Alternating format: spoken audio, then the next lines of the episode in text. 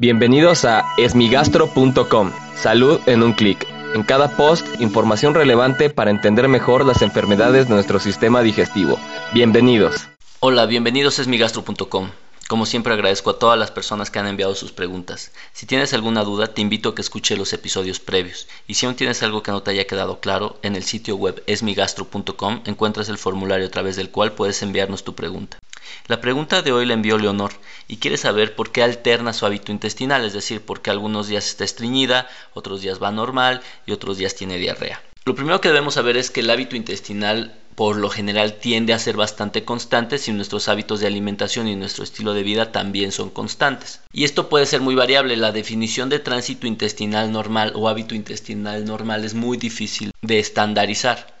Por lo general lo que se dice es que una persona debe de evacuar al menos tres veces por semana y no más de tres veces por día. Este es un rango muy amplio de valores normales de evacuación.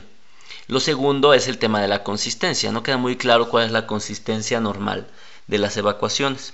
De manera pragmática lo que sí se puede decir es que las evacuaciones no deben de ser dolorosas, deben de ser, se pueden llamar satisfactorias, es decir, sentir que uno termina completamente de vaciar el intestino, no debe haber sangre, no hay un pujo constante o una necesidad de pujar de manera intensa, no duelen, no hay moco y obviamente no interfiere con nuestra vida social. Ahora bien, lo que sí puede pasar o como lo comenta nuestra paciente, en este caso Leonor, lo que dice es que en algunas ocasiones la diarrea es tan importante que puede llegar a la incontinencia. En estos casos es muy importante determinar las características de la diarrea, es decir, si da de día o de noche, si se asocia a los alimentos, si hay sangre en especial o si hay pérdida de peso. El hecho de que la diarrea se presente durante la noche, la despierte durante la noche, tenga sangre, haya moco, o que le esté condicionando pérdida de peso es una indicación precisa para acudir con el médico porque son datos de alarma y lo que indican estos datos de alarma es que requiere una evaluación mucho más precisa. Por otro lado, las personas que tienen síndrome de intestino irritable o la famosa colitis como lo llaman comúnmente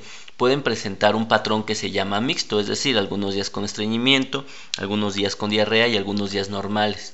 Sin embargo, como ya hemos platicado en otras ocasiones, el síndrome de intestino irritable es un diagnóstico de exclusión que requiere una evaluación gastroenterológica muy precisa y no es un diagnóstico que se puede realizar de primera mano o en la primera visita que tenemos con el paciente. No es raro que las personas que tengan síndrome de intestino irritable tengan este patrón.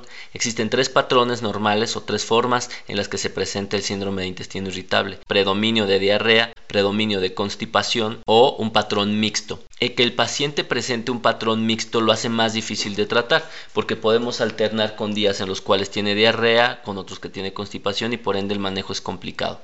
Ahora, en el caso de Leonor, que aparte es diabética, pues los medicamentos para la diabetes también pueden favorecer la diarrea y también la propia diabetes puede favorecer la diarrea. ¿Por qué? Porque las personas con diabetes tienen algo que se llama sobrepoblación bacteriana y esto puede favorecer la diarrea. También medicamentos como la metformina lo pueden condicionar. Por lo tanto, en este caso en especial requiere una evaluación mucho más precisa para poder determinar si estamos hablando de síndrome de intestino irritable o alguna complicación derivada del tratamiento o la diabetes. Muchas gracias a Leonor por enviarnos su pregunta. No olvides visitar esmigastro.com, donde además de encontrar información útil para ti, están todos los datos de contacto para recibir atención especializada. Gracias por haber escuchado este post. Si la información les fue útil, compártanla. Hagamos que más gente esté informada. Los esperamos en el próximo podcast.